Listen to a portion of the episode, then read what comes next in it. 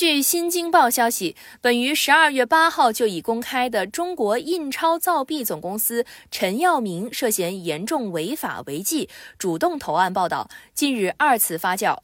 网络流传，陈耀明投案原因是疑似因私印同号钞两万亿。十二月二十二号，央行对此辟谣。央行货币金银局有关负责人表示，此为谣言，性质恶劣。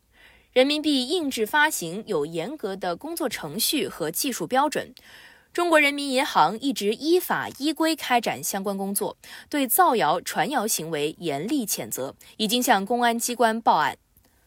同号钞是什么？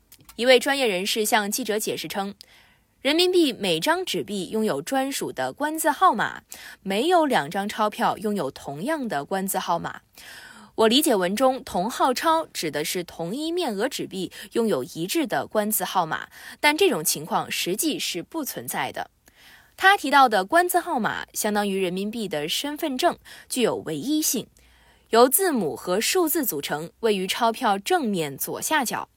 二零一五年版第五套人民币一百元纸币在钞票正面右侧增加了数号码。收藏市场上也有同号钞的身影。但严格来说，并不是指官字号码全部相同，而是部分相同。比如，有收藏爱好者晒出过一元、五元、十元、二十元、五十元、一百元的同号钞，官字号码中的数字相同，但字母完全不同。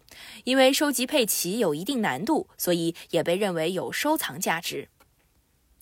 钱币印制的数量有特殊而严格的管控，而且是系统化的管控。无论多高级的干部想要私印是不可能的。迄今为止，所有涉贪涉腐以及涉刑案件的领导干部中，从未出现过私印钞票的。不仅是中国，世界各国都没有开动国家机器给个人印钞的。这也从侧面说明，印制钞票比贪污受贿、洗钱等更难。前述人士进一步称：“感谢收听羊城晚报广东头条，我是主播于彤颖。”